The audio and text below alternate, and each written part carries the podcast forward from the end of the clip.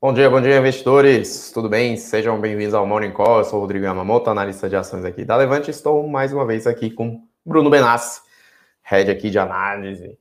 E aí, Japa, tudo bem? tudo bem? Como vai, pessoal? Como vai, Brunão? Beleza, e você? Beleza, acabou de sair. Acabou então, de sair o CPI americano, quente. notícia quente aqui, tá? Quente é. como os dados, tá? Então, é, o CPI aqui é, para o mês de junho, é, o CPI cheio, né? 5,4, acima das expectativas, se eu não me engano, que eram de 4,9, e o, o CPI ajustado, né, que você tira comida, energia elétrica é, e commodities, 4,5. Então, os dois vieram acima do que era esperado pelo mercado, tá? Então, eu acho que hoje, muito provavelmente, teremos um dia muito mais azedo é, nas bolsas mundiais e provavelmente impactando o Brasil também, tá? É, então, o índice futuro aqui do Ibovespa já caindo 0,84 aqui. É. O número veio bem acima do que a gente estava esperando também, tá? Do que a gente imaginava. É, 12 meses aqui, muita coisa subindo bastante. O custo de energia nos Estados Unidos é 12 meses, 24,5 né, do, do, do, percentual aqui de pontos. É, mas o que continua sendo aqui um dos principais responsáveis por esse problema aqui, é, na nossa opinião, tirando commodities. Commodities hoje é um problema. É, inclusive, saiu um relatório da Agência Internacional de, de Petróleo, acho que é AIE, de energia, né? De energia. É, falando que se a OPEP não aumentar a produção, a gente vai ter um, um, um problema de preço. de preço no mercado de petróleo, tá? Então, é, tirando essa parte é, de carros e a parte de commodities, carros eu tiraria da, da questão. Carros, para mim, é algo que é completamente transitório, uma hora deve voltar, é, mas a, a, parte de energia começa a preocupar. Então, uhum. é, e se a gente tiver realmente esse, esse, essa falta de produção, aí, esse, esse, esse e, é, a OPEP não voltar com, nos preços que a gente já comentou aqui, que seria um tiro no pé da própria OPEP, porque daria uma engasgada na, na, no, no, crescimento mundial. E aí a gente, a gente caminharia para um, é, um cenário ruim, que seria um cenário de estagflação, né? Sim. Seria inflação alta sem crescimento. Então, mas os números vieram altos, vieram fortes. Vamos ver qual vai ser, vão ser os comentários dos dirigentes do Fed. Lembrando que o Kaplan que é, um, é o dirigente do Fed de Dallas, né? E, e ele sempre foi um dos caras é, mais, é, mais a favor do início da, da, de uma política um pouco mais restritiva é, monetária nos Estados Unidos. Ontem ele deu uma entrevista, não sei se foi ontem ou foi hoje de manhã que saiu, mas ele deu uma entrevista falando que estava na hora dos Estados Unidos retirar os estímulos. Uhum. Eu imagino que com esses números ele vai é, forçar ainda mais a sua, o seu o seu, a, sua visão, tá? Então, é, vamos ficar atento aí com, com, o desenrolar e o que vai acontecer. É, essa semana, esse mês tem reunião do, do, do, Fed novamente, né? Do FONC. Vamos ver qual vai ser a qual vai ser a política e a decisão, tá? Tirando isso, cenário macro, a gente teve balanço de pagamentos. É... A gente teve os números de balanço de pagamentos da China ontem. É, mostra que a economia mundial está, está reaquecida, tá? Então, uh, Exportações da China aumentaram muito no mês de junho, tá? As exportações também, as importações também aumentaram um, ok assim. Então, é, aquela, aquele receio que a gente tinha sobre é, a, a, economia chinesa, pelo menos para o mês de junho, foi ok, tá? Então, é, vamos ver os próximos meses o que a gente pode esperar. Vamos ver como vai se comportar o mercado aí, principalmente com a, com a alta do petróleo tá um cenário macroeconômico bem desafiador, tá, pessoal? Bem desafiador mesmo. O Banco, uh, o Banco Central Chinês, na semana passada, ele, ele diminuiu os compulsórios, dando a entender que a economia chinesa estava desacelerando. Agora a gente vê esse número de balanço de pagamento de junho muito fortes. Então, cenário macroeconômico bastante desafiador. E hoje pela manhã a gente teve os índices de inflação na Alemanha, na França, é, que vieram ok, né? vieram, vieram em linha com o esperado. Então, e a, a, inflação na China também veio em deflação até na semana passada. Uhum. Então, parece que o problema de inflação hoje no mundo é nos Estados Unidos. Bastante coisa para a gente ficar atento, tá, pessoal? Um cenário bastante desafiador. É isso aí. Aqui eu dei uma olhadinha no VIX, abriu subindo quase 5% aqui. Né? As bolsas lá dos Estados Unidos ainda não abriram. Mas os futuros estão caindo. Mas os futuros estão caindo, né? Sim. Então, VIX, para quem não sabe, né, é o índice de, de volatilidade aí do, do, mercado e tende a subir é, na ponta contrária aí do, das bolsas. Né? Então, o VIX já indica que vai ter um dia bem volátil aí nas bolsas mundiais. Então, o Bovespa ainda não abriu totalmente, mas o índice futuro continua caindo 0,84 aqui. Aqui no, e aqui no Brasil, ainda sem tantas novidades, né? Teve a sanção aí do, do MP da Eletrobras, com alguns vetos, mas sem tantas novidades aí, né? Então já estava meio que dado, né? Esse, essa, essa sanção da, da privatização da Eletrobras. E tem hoje o parecer da reforma tributária, né? A gente não, realmente não sabe o que, que vai sair. Ontem o Guedes já falou que tributação de fundos imobiliários é, não vai ter, porque o mercado entendeu mal, enfim, toda aquela questão, só que também não mexeu muito né, no, no IFIX. É o IFIX, né? O que? É Desculpa, eu tava. tava... Índice de fundo imobiliário, né? É sim, sim, sim. Eu tava, tava então, voltando a ler aqui um pouco Saiu sobre... notícia e, enfim, o mercado nem mexeu muito, né? Porque acho que já as falas do Paulo Guedes já estão ficando meio assim, o pessoal já está ficando meio cético, então Antes, de, antes dava o benefício da dúvida, agora já realmente já está duvidando para ver se tem algum resultado mais efetivo. Então, assim, hoje de, de, de, importante no Brasil, o mais importante seria essa, esse parecer da reforma tributária, o que, que vai sair aí dessa, dessa questão. E de notícia macro, mais alguma coisa a acrescentar? Não, temos que, temos que olhar mais, mais a fundo os números né? do CPI aqui, mas a gente vê dólar subindo, é, global, assim, todo, contra todas as moedas, os juros de 10 anos dos Estados Unidos que estavam num low aí nos uhum. últimos tempos, é, voltou a subir também. Então, é a questão de transitório ou não transitório. O, Já... que, eu, o que eu imagino que vai ser a próxima discussão uh, e, e, o que vai pegar o mercado é a questão de shelter, né? Que é a questão de, de eu ia falar abrigos, porque a tradução literal é abrigos, uhum. mas é a questão de, de habitação nos Estados Unidos, né? Uh, se a habitação nos Estados Unidos começar a subir, lembrando que o, o, o preço de casa nos Estados Unidos está no all-time high aí, pode ser que o transitório não vire transitório, tá? Então, vamos acompanhar. É, Porém, é importante lembrar que uh, o, o, emprego nos Estados Unidos não está subindo, tá? Então, na tá verdade, está subindo, mas não na, na velocidade que a gente imagina. Então, a pressão de salários que é outro ponto importante para se haver inflação. É... E aí pode pegar bastante na parte de consumo de serviços, sim, consumo sim. discricionário e até mesmo combustíveis, né? Sim. Também que já vem aumentando por conta dos preços da commodities e pode ser que venham, venham mais uma, uma pressão aí de, de demanda, né? Já fazendo um gancho com o que você falou, né? Que se o PEP não, não aumentar a produção, pode ter um problema de choque de, de preços do petróleo novamente, né? Que já teve alguns choques de preços aí para cima, para baixo. O mercado de petróleo realmente muito volátil. Já fazendo um gancho aqui, né? Antes de entrar para as notícias corporativas, o Matheus, que está sempre com a gente aqui, Matheus Ferro Cuni, fazendo, falando aqui, ó, como você enxerga esse CPI acima da expectativa, se juros dos Estados Unidos sobe ou não, prêmio de riscos nas mínimas históricas, parece não ver muito upside nos Estados Unidos.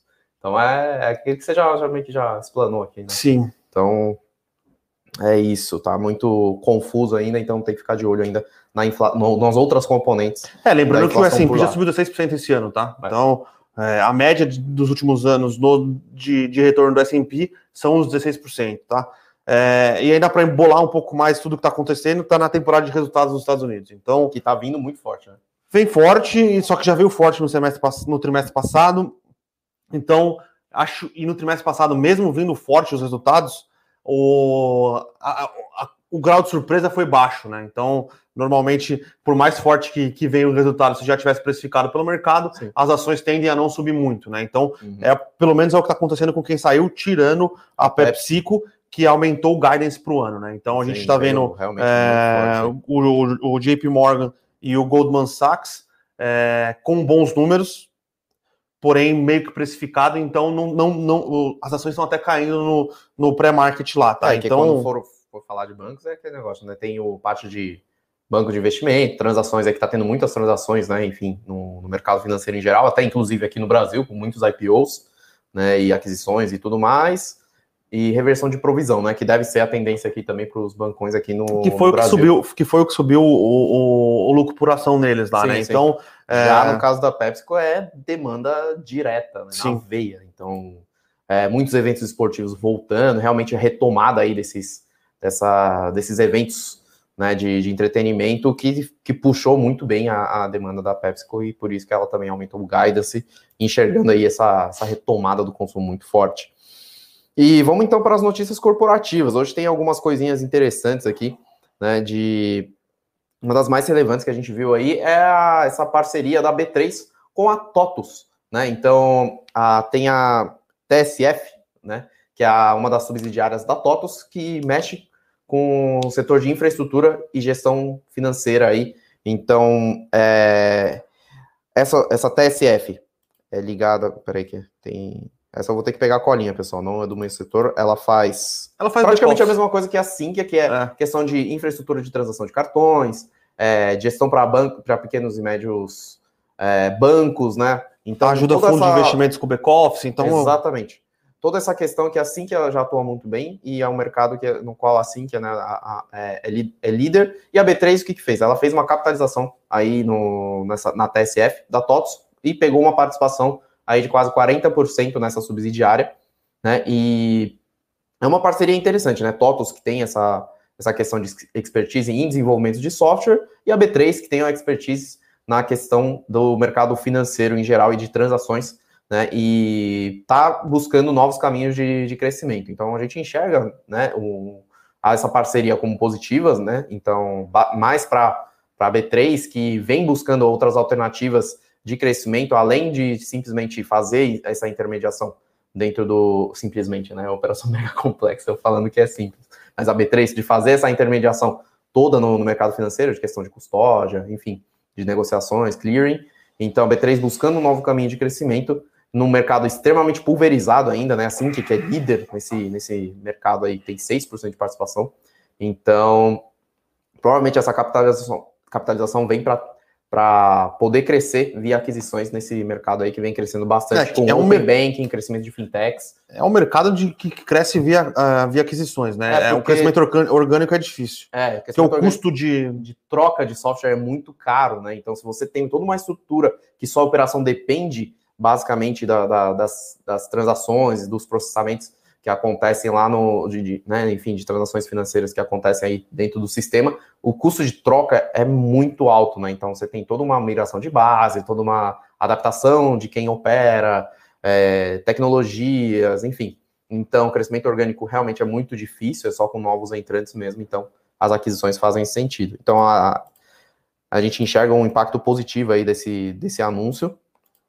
Porém, hoje o mercado está meio azedo e a B3 está caindo um pouco, caindo levemente, um pouco mais que o mercado, e a TOTO subindo 0,85, né?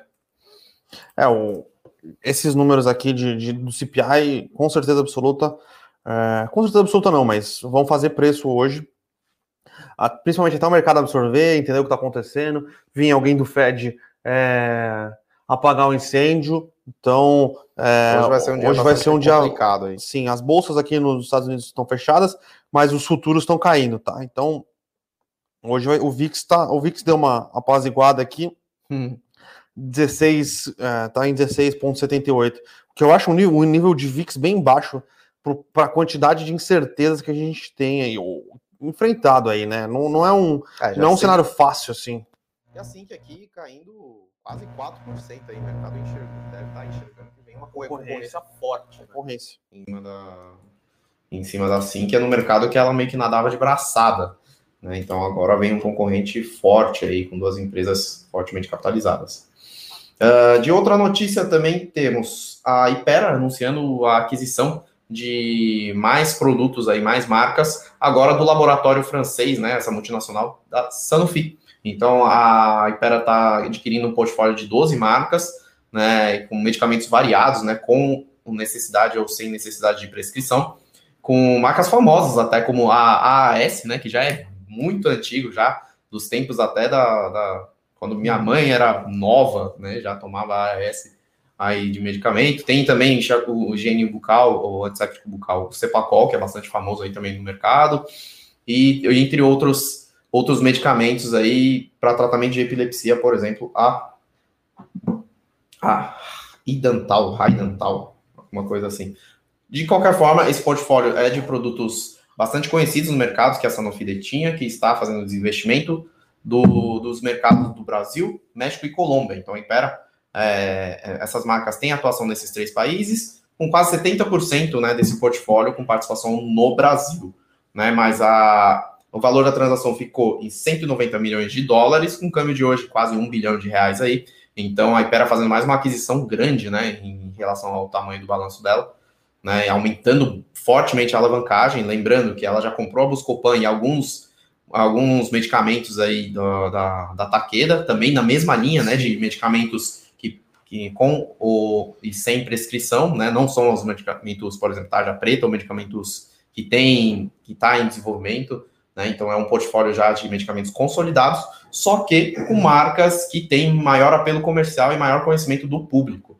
Né? Então a Impera está meio que substituindo um portfólio de, dos mesmos produtos, porém por marcas mais conhecidas, ou agregando até medicamentos que não tinham embaixo do seu portfólio, ampliando aí né, a sua linha de produção, enfim. A companhia está em processo de, de forte expansão fabril, né? Lá, principalmente lá na fábrica em Anápolis, né, em Goiás, né? Fiscal, né? Eles têm isenção fiscal e uma um, e tá, tem, tá sendo uma expansão fabril bastante grande em termos de capacidade produtiva mesmo. Então, essas aquisições vêm para preencher esse espaço, ganhar escala e as marcas que ela tem adquirido ganha é, é, é tem espaço ainda para crescer, por mais que estejam consolidados no mercado, que a Ipera tem uma capilaridade de distribuição muito forte. O PDV da Ipera, a relação com o PDV da, Ipera é muito bom. Então, ela mira realmente essa venda para o varejo farmacêutico, né, que vem, continua crescendo aqui no Brasil também. Então, a gente enxerga como positivo, mesmo com a alavancagem subindo para mais de quatro vezes, né? É que ela então, gera muito caixa. Ela gera muito caixa e tem margens altas, né? Então, Pode ser que o mercado não tenha entendido, né? Que a margem deu uma comprimida aí no primeiro trimestre, mas por, por conta de câmbio e também da absorção aí de novos portfólios. Então, em geral, a gente enxerga como positivo esse movimento da Ipera, inclusive aqui subindo 1,30, né? Com o mercado azedo aqui hoje no dia. 1,30, então realmente. É, a Ipera tem uma, uma, um histórico de aquisições, colocar para dentro produtos é, bem interessantes, né? Então é mais uma aquisição é, relevante, é, importante e interessante. Deixa eu só responder o Eduardo aqui, ó, o Eduardo Almeida. Cadê os outros analistas atrás do cenário? Será que passou o Falcão? Cadê o computador multitelas? Cadê o problema? Pessoal, calma, a gente mudou de andar, tá? Sim, tá no andar maior. Então a gente tá no andar maior, o estúdio lá não está pronto ainda. Então no andar de cima tá toda a equipe, tá? Então calma, calma. Calma, jogador, calma. Calma, calma. Pode ficar tranquilo que o pessoal tá tudo lá em cima. Sim, então é, não queria estragar a surpresa aqui, mas a gente, muito provavelmente, nas próximas semanas, a gente vai estar lá no estúdio maior, mais moderno. É... E aí vocês vão ver a equipe toda por trás, tá, pessoal? Hoje só estamos aqui, eu e o Japa, porque o pessoal tá lá em cima, tá? Rafa não passou o facão, não. Vamos lá, continuando aqui, então tem uma notícia aí boa, né, para os acionistas de Bradespar, né, teve anúncio de dividendos extraordinários, que é basicamente o repasse daquilo que a Bradespar capitalizou com os dividendos da Vale. Com, só que agora com dividend yield um pouquinho maior, né? Então, foi anunciado 1,78 real, real, né? é, R$ 1,78 para as ações PN e um pouco menos para ações ON, um, dá um dividend yield para ações BRAP 4 é, em torno de 2,3%, tá? Vale foi de 2,1% e para as ações de Bradespar agora 2,3% de dividend yield um dividendo extraordinário aí no meio do, do, no meio do ano, né? Então, relativo aos resultados do primeiro TRI, que já indicam um resultado muito bom aí para o segundo TRI, né? Então, é, a gente chegou a comentar aqui que é, é o desconto tinha aberto de Bradespar, só que né, é o Bradespar é um jeito de é um jeito de você comprar vale com desconto. Esse desconto tinha aberto, fechou, aí abriu de novo. Enfim, de qualquer maneira, Vale e BRAP aí gerando muito retorno em termos de dividendos para os seus acionistas. E agora subindo 1, subindo 1% aqui, né? As ações de, de Bradespar e Vale subindo um pouco menos aí. Né? Minério de ferro ainda está em uma atuada muito boa lá, né? 200 dólares por tonelada. E só fazendo um gancho aqui, a Vale já vai divulgar sua prévia operacional no dia 19 e seus resultados no dia 28 de julho. Né? A temporada de resultados já começa daqui a pouco. Temporada de resultados. Vamos ver. Vem, vamos ver como quanto, quanto vai ser essa explosão de resultados. Né? Segunda-feira que vem, a questão de dados operacionais da, da Vale. Segunda-feira, aí resultado dia 28, quarta-feira da próxima semana. Né? Exatamente. Sempre na quarta-feira, os resultados da Vale. E pode ser que Petro venha dia 29, né? É, Quinta-feira, geralmente é Vale e Petrobras. Eles vêm uma, uma do lado da outra. E falando de prévia operacional, teve prévia operacional aí de Cirela e Direcional, né? Duas empresas líderes aí, só que atuam em segmentos diferentes. Cirela atua no segmento de alta renda, teve um resultado operacional forte, né? Com bons lançamentos e bons resultados aí de, de vendas, né? De valor geral de vendas de, de lançamentos, no caso, né? Que é o quanto tem para vender. Então, registrou 1,6 bilhão de VGV, valor geral de vendas nesse, nesse lançamento aí do, do segundo trimestre de 2021. Em base de comparação, é, fica meio distorcido, né? Fica 640% acima, pô, seis vezes mais, mas é porque o segundo trimestre do ano passado ela quase não lançou. E se comparar também com o primeiro trimestre desse ano, também que não teve lançamento, não tem né, como fazer a base de comparação, deu uma segurada aí nos lançamentos, só que agora veio no segundo trimestre, quando abriu a oportunidade, veio com fortes lançamentos. E uma parte importante desse Aí ela está com o VGV consolidado já de 1,93, quase 2 bilhões aí, se for considerar né, toda a participação de 100%, né? Se existir, ela não tem participação de 100% em todos os empreendimentos. Mas desses aí, cerca de 500 milhões de reais para a Casa Verde e Amarela, né? Que é o é, Minha Casa Minha Vida, que é o Minha Casa Minha Vida 2.0 aí. Então, as vendas líquidas também já contratadas no trimestre foi bem forte, né? 1,34 bilhão de reais. Então, não só os lançamentos foram fortes, mas o ritmo de vendas também foi muito forte. Né? E agora o ponto que fica é, é, desses lançamentos, será que realmente vai vir um custo forte ou será que ela já conseguiu repassar boa parte dos custos altos do, né, do, que estão vindo né, no setor de construção civil? Nesse caso, no segundo trimestre, talvez não pegue um delta tão grande assim de, né, de, de, material de construção, e então pode ser que essas vendas já tenham um, certo repasse de, de aumento de custos previstos aí para as obras futuras, é, né? Que no caso é a principal preocupação do setor de construção, né? É, os juros não, os juros, lembrando que hoje eu acho o Santander já, Santander já aumentou, né? Aumentou o crédito, o crédito imobiliário de 6,99 para 7,99. Isso é algo que pode impactar relativamente bem no setor de construção civil, tá? Apesar de que o que a gente tem visto é que o setor de média e alta renda continua com uma demanda bastante forte, né? forte né? Você pega o resultado da Celera da Cirela e você pega o resultado que a gente vai comentar daqui a pouco da direcional, a Riva, né, que é o braço mais de média e alta renda da direcional, que foram os principais aí, destaques do, do, do resultado, a Riva da direcional. Uhum. e a Cirela parte de média e alta renda, tá? Então, é... vamos ver, é, é, é, eu acho que é um cenário... É bem ambíguo, né? É bem ambíguo, tá? Continua forte a demanda, vamos ver quanto tempo eles vão conseguir repassar preço, porque o INCC, é, apesar de estar tá, tá, tá numa toada alta, a gente tem algumas dúvidas ainda se ele, se ele vai é, cobrir os custos de obra com mão de obra, que está caríssima mão de obra, né? Sim. Tem mil, mil canteiros de obra na cidade. Está é faltando tá mestre de obras. Está faltando mestre de obra, está faltando o próprio pedreiro, né? O próprio mão de obra um pouco mais é, operacional. operacional. Né? E a questão de, de custo de, de matéria-prima mesmo, né? Então, é, vamos ver. Vamos ver, mas a Cirela é, apresentou um bom resultado, puxado basicamente aí pelo setor de, de média e alta renda. Vamos ver como é que vai impactar aí o aumento da taxa de juros. O Santander veio primeiro, daqui a pouco deve vir o Itaú, uhum. e por último deve vir a Caixa do Banco do Brasil, tá? Vamos é. ver. E aqui vem aqui, só fazendo, terminando aqui, então a direcional, né, que também veio com um próprio operacional muito bom, né, a prévia operacional muito boa, né, prévia é feminino, prévia operacional muito boa, então 660 milhões de reais de VGV no lançamento, 13 novos empreendimentos, né, direcional que atua mais forte aí no segmento do, realmente do, da Casa Verde Amarela agora, né, do Minha Casa Minha Vida, antigo Minha Casa Minha Vida, e a Riva, que teve um VSO, que é a velocidade, é uma métrica de velocidade de vendas, né? É. Quanto se vendeu aí dos lançamentos de 26%, que é o maior patamar da história da companhia, né? Da Riva, que é o braço de média e alta renda da direcional. Então, é, resultado também bastante positivo aí para a companhia no segundo trimestre. E deixa eu ver como é que tá aqui os movimentos das ações das duas companhias. Cirela, bem, Cirela caindo um pouco menos aí que o, que o que o índice- índice e E a direção direção subindo forte, 3,40 aí. No meio do- É isso.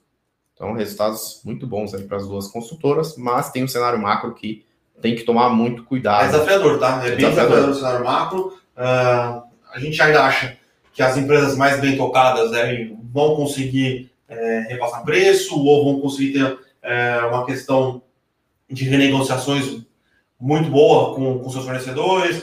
é, vão ter uma margem melhor, mas aquelas empresas que são têm um pouco mais de problema, têm um legado maior, né, têm um estoque maior, é, elas vão sofrer um pouco mais, tá?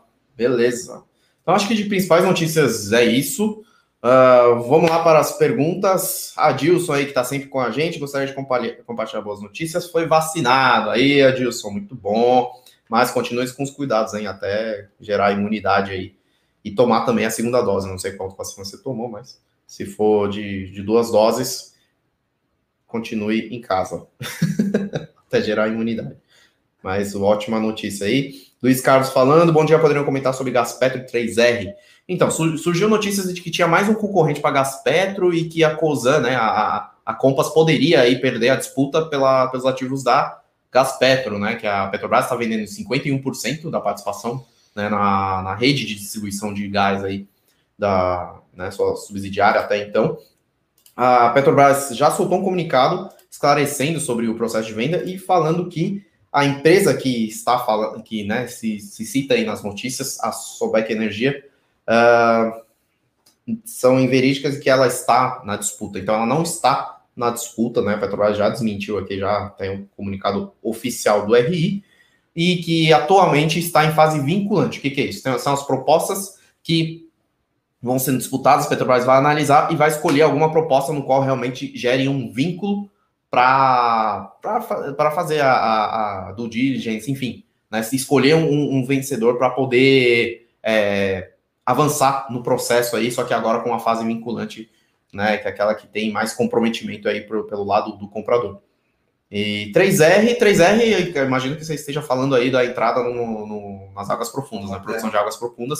Ela concluiu a compra do campo de Papaterra, né, que é o que a Petrobras também estava vendendo de águas profundas.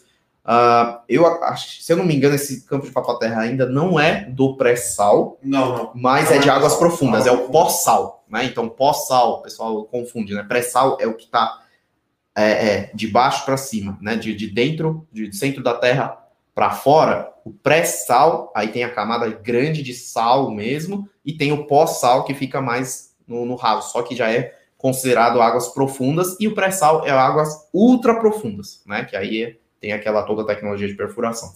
Então, ó, imag... eu preciso confirmar, mas acho que é no pós-sal. É no pós-sal. É no pós-sal, né? É. Mas de qualquer maneira, é um, é um ativo que tem uma produtividade muito maior do que o campus em terra. Né? Então, E a peraí, primeira aquisição do pós-sal, né? ela já tem algumas Exatamente. de, de águas rasas. que já adquiriu também da, da, já, na da verdade, Petrobras, né? É tipo uma troca de É, mãos, não, ela, ela adquiriu, mas ainda falta a sanção. É dela, mas não é. Porque falta a sanção É, da tem todo o Tem processo. um trâmite burocrático para botar para dentro. É, né? o desembaraço, né? Mas acho que não, não tem tanta. Não, Nesse caso, não tem tanta trava, é só uma Sim, questão de sim. cronograma. Tá? Então, acho que que é um cronograma um pouco demorado, né? Mas Sim, é, ela disse que. Calma, eu me perdi agora. foi, foi, foi daquela joint venture que a 3R fez com a DBO. A DBO. Então, é, ela é uma estratégia bastante interessante a 3R. Ela fez uma joint venture com a DBO, né? Uma equipe bastante é, com know-how grande, né? Alguns caras da DBO eram da, da, da Petrobras nesse, nessa parte de exploração, né? Então, parece ser bastante interessante é, esses deals que a, que a 3R vem fazendo, Sim, né? sim. Não só a 3R, a própria 3R, PetroRio, é que a 3R pegou ainda mais na questão de, de Recuperação mesmo. De recuperação campos de campos que a Petrobras Já não, nem, nem, Nem quer investir mais. Né? Vamos lá. ah, Ricardo Ângelo perguntando quando teremos live de small caps para assinantes? Hoje. Hoje mesmo. Só preciso confirmar o horário. Aqui. Hoje é 7. Hoje é 7. Sete da noite, O Ricardo. horário foi no relatório, tá, Ricardo? Não lembro, mas hoje é 7. Então, hoje teremos a live dos assinantes aí da série Small Caps. Isso, falando quando a construção civil vai decolar. Então, é aquele negócio que a gente falou, né? É. Cenário meio mais, mais nebuloso aí para a construção civil. Resultados estão vindo fortes, né? Com, tem a prova aí da prévia operacional. Porém, sempre tem aquela questão da rentabilidade aí que é importante observar. Flávio falando, Sinqia andou, saberia por quê? Então, é aquele negócio, né? Sinqia fez as aquisições, incorporou muito o, o, no, dentro do seu balanço, só que ainda o mercado está esperando aí o resultado Sim. do segundo TRI para ver realmente né, para onde foi a rentabilidade, se teve geração de caixa, como é que a Sinqia conseguiu incorporar essas aquisições recentes, né? Parece que deu uma precificada um pouco aí nos tempos recentes, né? Com certo otimismo do mercado, enfim, dados de fintechs crescendo também, enfim, tem todas essas questões. É difícil saber realmente o que, que fez assim que voar né, Mas nos, últimos- nos últimos dias. dias ela não teve nenhuma aquisição relevante, tá? Então, É, exatamente. Nos últimos dias, no caso, né, duas semanas para cá, que é assim que vem andando. Mas seria isso. O trigger principal que a gente enxerga agora realmente é o resultado do segundo tri. sim. Que deve vir forte, né? Ela vai incorporando Sim, várias companhias para dentro. É, acho que, e o que está acontecendo com o Sinqia hoje, deixa eu até ver como é que tá as ações aqui. Eu, eu imagino que está caindo.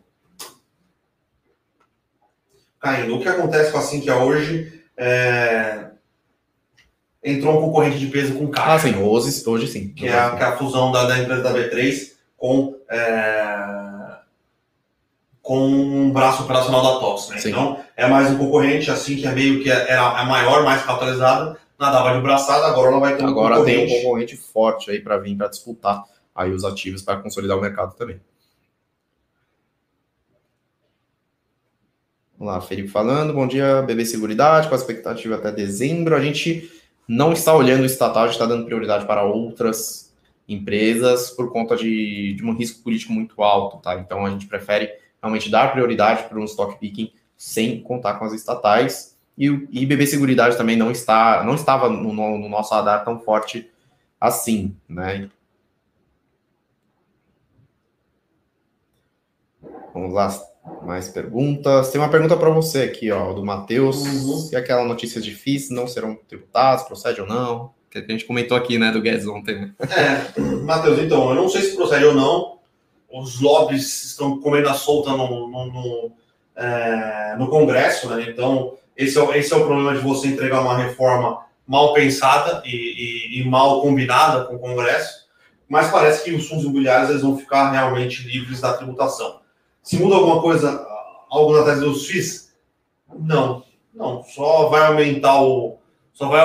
Muito provavelmente os preços vão aumentar, porque o yield vai continuar não sendo tributado, e aí o cara que estava no fundos imobiliários porque achava que é, tem algum incentivo porque a classe não é tributada, vai voltar a comprar, tá? Mas pensando numa tese de longo prazo, melhor o valuation, só. Mas melhor o valuation não por, é, não por motivos. é, De- de- do ativo em do si, ativo né? em Mas si, é questão de cálculo de financeiro. Né? Mas pode ser que daqui a dois anos volte alguma discussão se tributa ou não. Então, não muda nada estrutural na tese, tá? Luiz Carlos Abel perguntando sobre multilaser, se a gente tem alguma opinião. É, a gente tá olhando multilaser, mas tem algumas coisas na fila.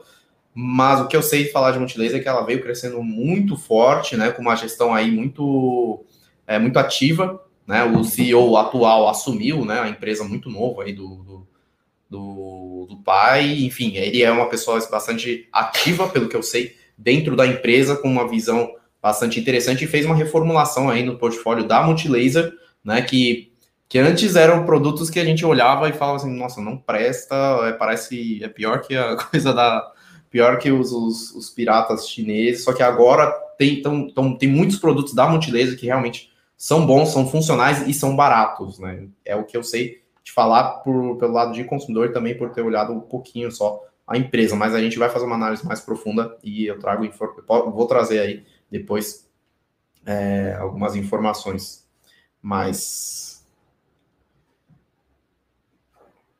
Uh, Nuremberg perguntando: Bom dia, Levante tem alguma carteira de longo prazo? Sim, a gente tem algumas carteiras aí, na verdade, boa parte né, do nosso portfólio de carteiras é voltado para o longo prazo e composição de carteiras. Então, tem as melhores ações, que agora está agora tocado pelo oficialmente pelo Flávio Conde, né, que veio integrar nossa equipe recentemente, né, que são as blue chips, né, com mira no longo prazo. Tem também a carta do estrategista, que quem toca é o Rafael Bevilacqua, que tem a estratégia de top-down. Olha o top-down e vê quais as oportunidades melhores de mercado e se posiciona para o longo prazo.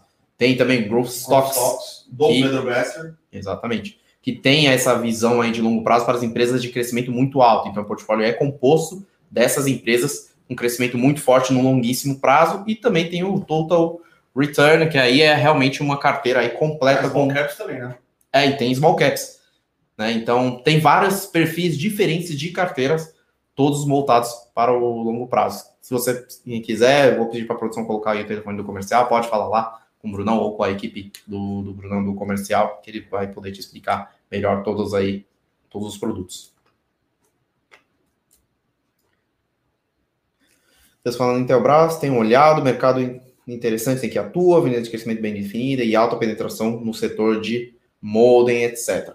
Então, a- agora começa a entrar, na verdade, três empresas, assim, né, entrando em equipamentos infor- de, de informática, tecnologia, só que com, com focos diferentes, né? Então, Interbras muito mais forte, né, nessa questão de redes, de equipamentos para empresas e tudo mais.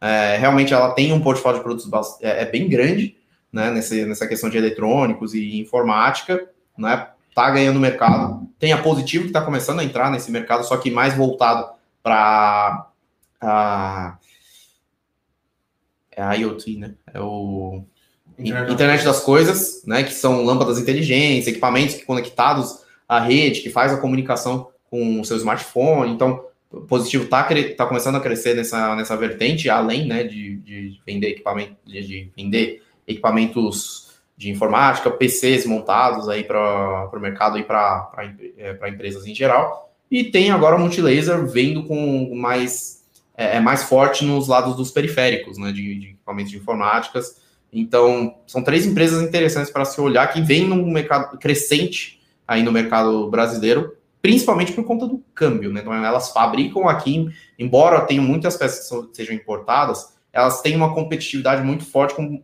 produtos importados por conta do câmbio alto. Então, essas três empresas estão surfando um crescimento bastante interessante aí no mercado. Sim.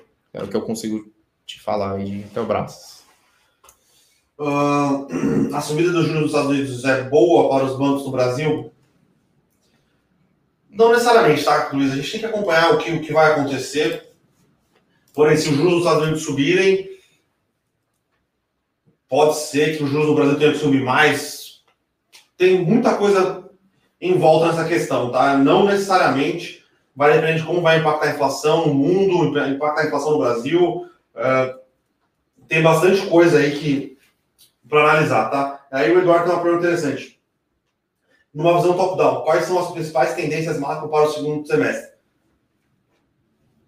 Ó, acho que o principal ponto que a gente tem que ter atenção no segundo semestre é o que vai acontecer com a inflação americana, Uhum. tá? É, como eu falei aqui no começo, quando você pega para comparar o- os CPIs, né, que são esses, esses índices de inflação dos Estados Unidos com a, com a Europa e com o Japão, os Estados Unidos dão uma estingada muito forte para cima, Sim. o Japão ainda está no nível deflacionário de novo e a Europa parece estar controlada. Então, os Estados Unidos hoje têm uma inflação maior é, do que o resto, sendo que é, essa ideia de disrupção de cadeias globais não parece fazer sentido. Parece que isso é um problema interno americano por demanda interna. É. Então, é algo que a gente tem que ficar muito atento. Pergunta de muitos bilhões de dólares é: é pontual ou não esse CPI? A questão é, o que é transitório para o Banco Central americano? A gente Sim. também não sabe, tá? Exatamente. Mas a- essa demanda aquecida está crescendo nos Estados Unidos, ok. É, os estímulos, de, os cheques, né, os estímulos continuam sendo pagos.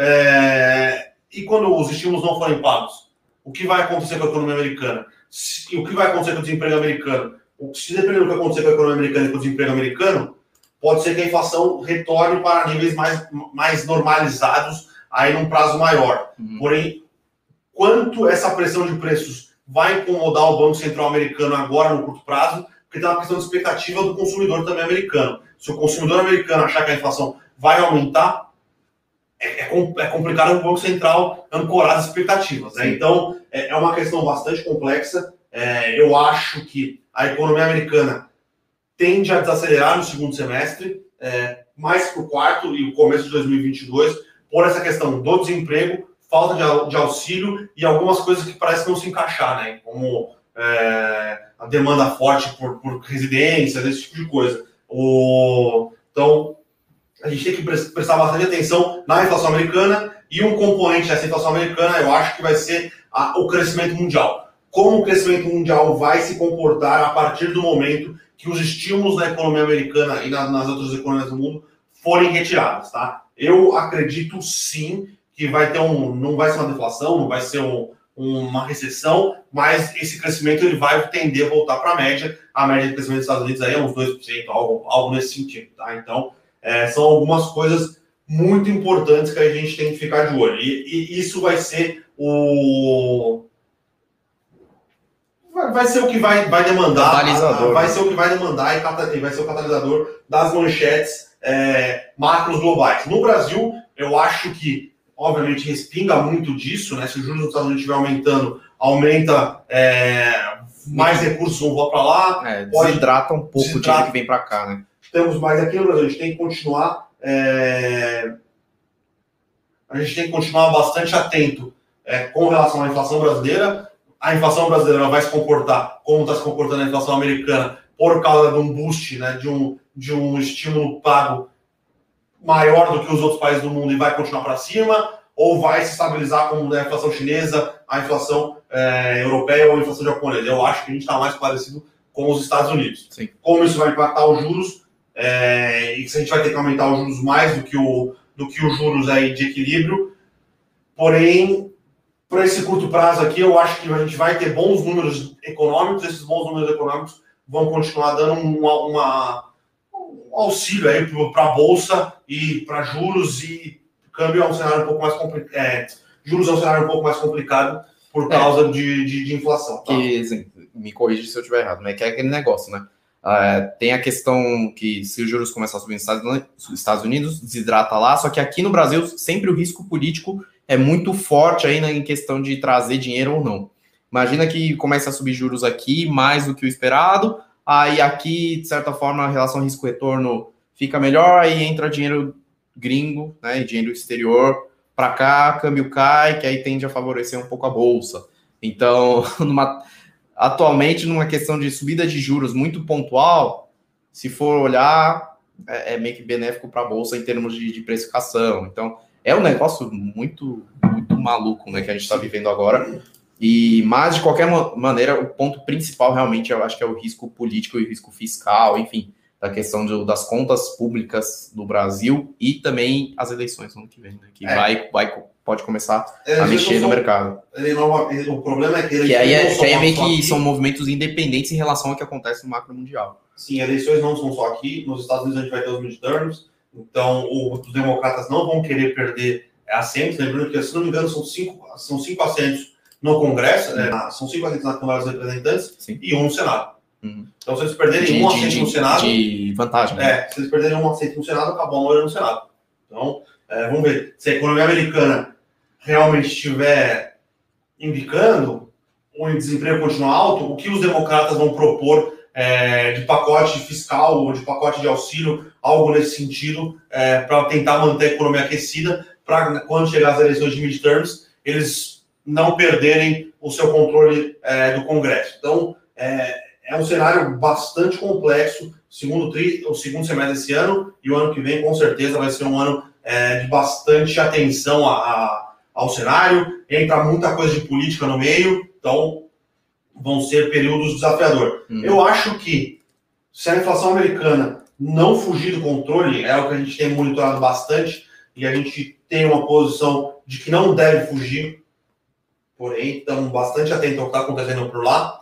É, é um cenário bastante positivo para a Bolsa Brasileira, porque os dados, os dados de crescimento vão continuar surpreendendo, Sim. vão continuar sendo fortes, os resultados das empresas vão continuar sendo fortes. Porém, tem muita coisa aí que, que pode é, atrapalhar um pouco essa visão, tá? principalmente vindo dos Estados Unidos. Beleza. Tem uma pergunta interessante aqui do Adilson.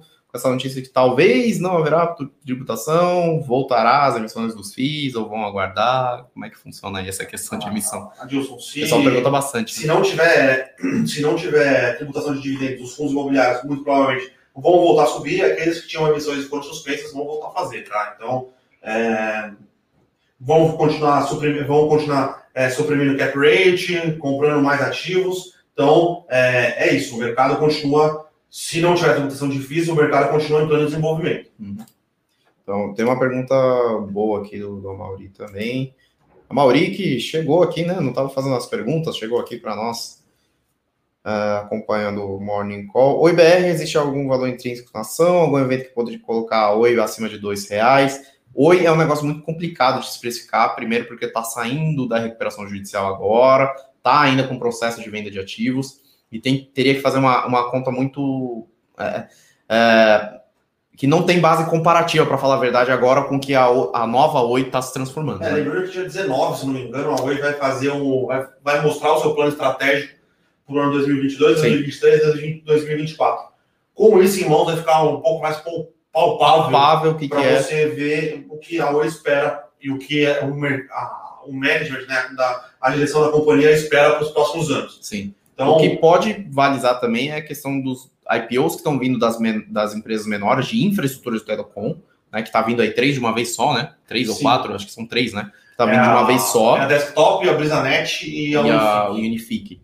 Então, essas três, dependendo de como o mercado atuar, depois, né, é, precificar aí, depois de uma certa estabilização pós-IPO, pode ser um balizador, porque a Oi para a precificação da Oi, que, que aí a gente vai ter algum tipo de base de comparação para ver como é que o mercado olha de fato aí no, no curto, médio e longo prazo para essas empresas de infraestrutura de, de telecom.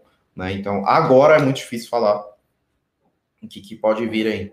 Luan Rodrigues falando qual a posição da casa em relação ao Smart Fit. Uh, Smart Fit a gente preferiu fazer, é, é, fazer um relatório de, de cobertura mais completo pós-IPO, até mesmo por conta da demanda que estava gigante e seria muito difícil alguma alocação voltada para a pessoa física. Então, muito institucional entrando. É, 30% aí da oferta veio com, com os, as grandes gestoras aí ancorando, né? A Dynamo, a GIC, a CPP, né? Que é o Fundo Soberano lá do Canadá. Então, a gente falou, não, vamos esperar um pouco, vamos ver como é que vai ser o resultado e a gente faz uma cobertura mais completa aí para os nossos é, Vamos ver como é que vai vir o resultado. A gente, é, a gente faltou um pouco de, de, de é, disclaimer em alguns dados que a gente achava importante para analisar, tá? Então, precisamos conversar é, com a empresa ainda. A gente tem o modelo pronto, a gente quer olhar o, o resultado, é, conseguir é, e com isso conseguir ter mais embasamento para a gente é, terminar o nosso, o, nosso modelo, tá? Sim, Mas a gente não está confortável com ainda com o que a gente enxerga realmente de opinião nossa para a Smart Fit, então a gente preferiu não. É um IPO caro é uma boa empresa, tem um bom nome, uhum. tem uma boa presença de mercado, mas um, é um IPO caro. A gente precisa realmente ver qual é o potencial de crescimento e de rentabilização que ela consegue daqui para frente. Então, a Mauri falando de Porto Belo, né, que ela formou, que foi... É, eu não, realmente não vi essa notícia de Porto Belo, tá? A Mauri tá me ajudando aqui, que eu acho que teve uma pergunta lá em cima anterior. Vai lançar uma fábrica nova. Vai lançar uma fábrica nova nos Estados Unidos então, Porto Belo, assim, a, gente olha um pouco por cima, eu já olhei algumas vezes aí Porto Belo. É uma empresa muito bem tocada e muito redondinha para é, que vende né, materiais de acabamento aí para construção civil, né, não necessariamente para residências, mas também para prédio, grandes prédios tal, e atua mais ou menos no mercado de luxo. E essa fábrica nos Estados Unidos provavelmente é para mirar realmente esse, esse crescimento forte da retomada aí da construção civil lá nos Estados Unidos, que um prédio corporativo ou até um prédio comercial para ou prédio residencial para venda, né, de alta renda precisa ter um acabamento bom e o Porto Belo, enfim, se posiciona muito bem nesse nesse mercado. E as ações subiram bem, né, nos últimos tempos, enfim, ela tem uma atuação forte aqui no, no Brasil também. E tem também um, um certo poder de repasse de preço aí de seus materiais. E mas realmente eu não consigo falar com tanta propriedade. Sim, a Mauri me ajudou aí com a notícia aí que ela anunciou aí uma fábrica e, e é grande, né? 895 mil pés quadrados, pés quadrados da em metro quadrado ah, é teria que teria que acho que dividir por 9, se eu não me engano, para porque enfim, eu não sei qual é a conta, mas é uma fábrica. Aqui, ó, 83 mil metros quadrados, tá aqui. Então é isso. Então vamos de bate-bola, jogo rápido para a gente finalizar aqui. Mauri falando B2W, Lame de lado neste anúncio de fusão. O mercado não gostou de maneira da maneira como foi organizada a fusão. Essa terceiro tri forem bons, podem apagar uma impressão. Em geral, o movimento operacionalmente é extremamente positivo para B2W, Sim. tá?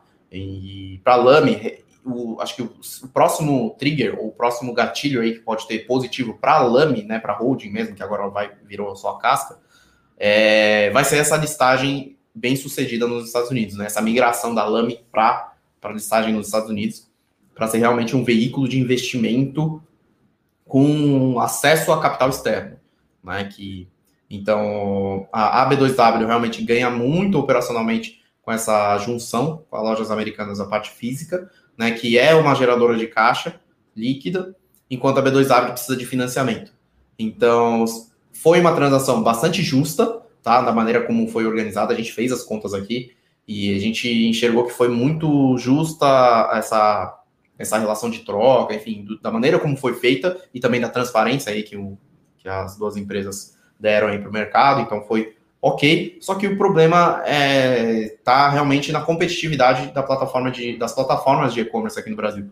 Né? Então, tem uma disputa muito forte, a Mercado Livre Mercado Livre está crescendo muito forte nessa linha de marketplace, via, né, a antiga Via Varejo, vem com, com os dois pés no acelerador para essa, essa, essa, esse mundo de marketplace, no qual a B2W tem uma, uma maior parte do seu GMV, né, do seu valor geral de, de de, é, de vendas aí que, que transaciona aí na sua plataforma.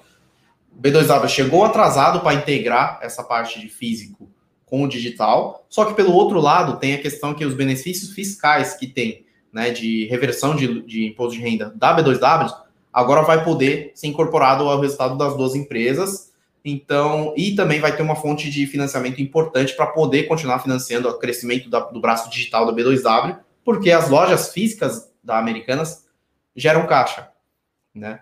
Então, enfim, ainda de fato precisa ter a prova, né, de, de como vai ser essa, esse benefício da fusão, né? Você está certo, Mauri, mas e talvez não no segundo tri e sim no terceiro trimestre que aí vai ser uma retomada, acho que mais forte aí do, do mercado de varejo.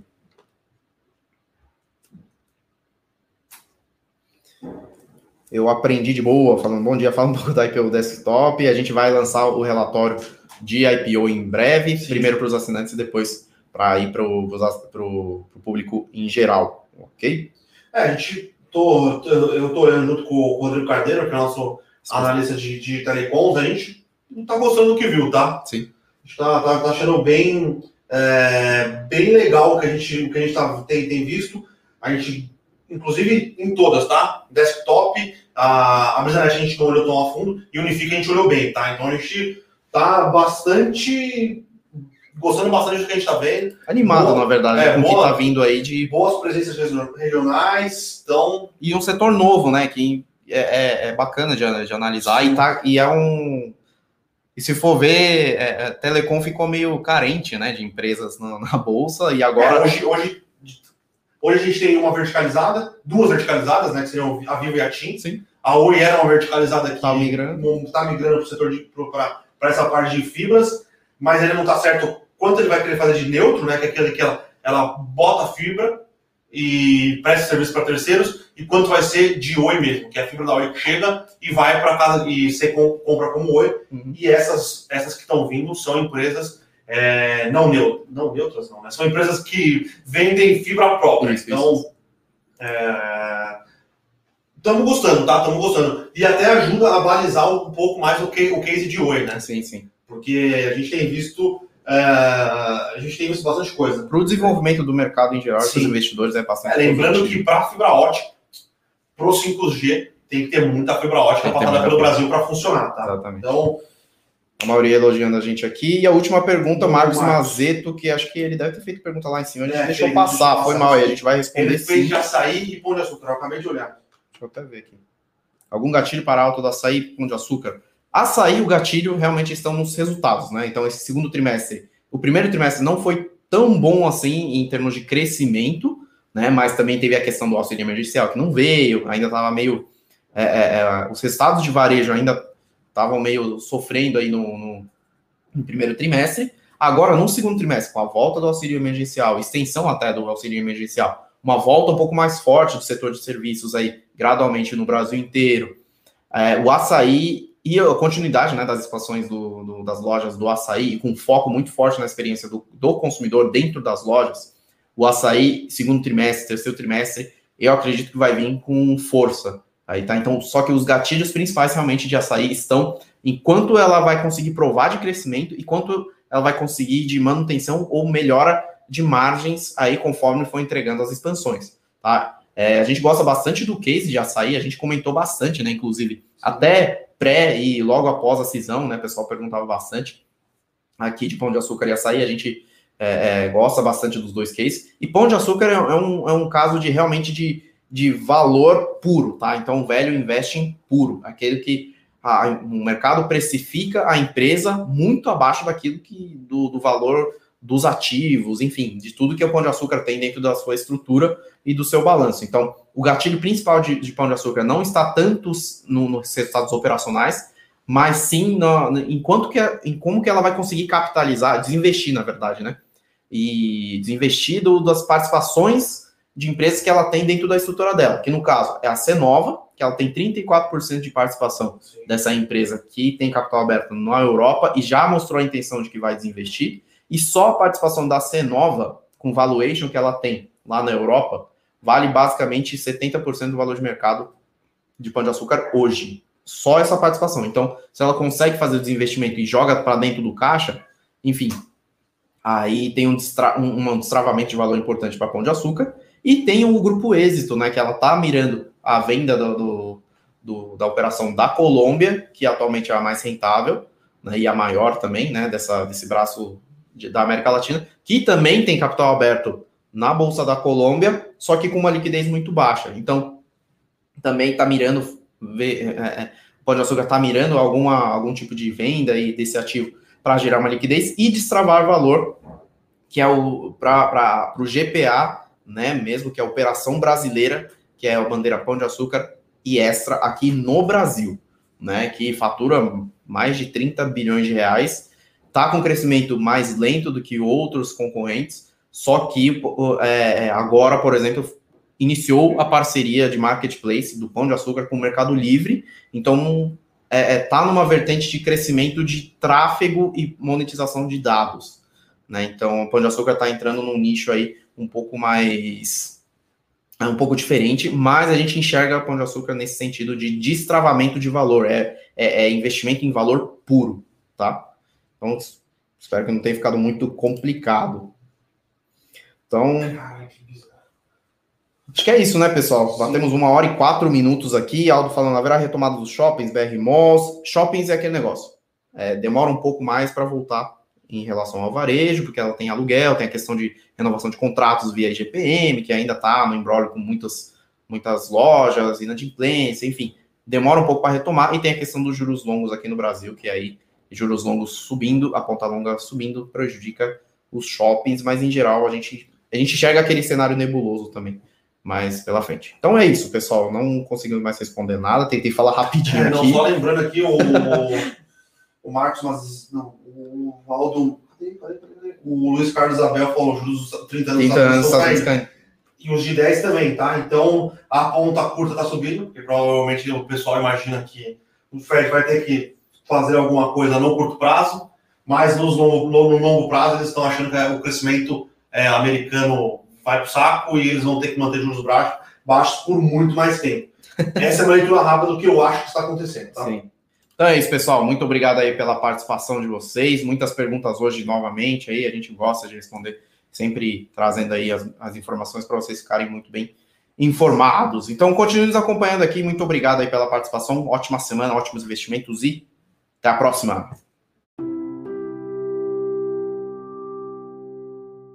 Para saber mais sobre a Levante, siga o nosso perfil no Instagram, levante.investimentos. Se inscreva no nosso canal do YouTube Levante Investimentos. E para acompanhar as notícias do dia a dia e mais sobre a Levante, acesse nosso site levante.com.br.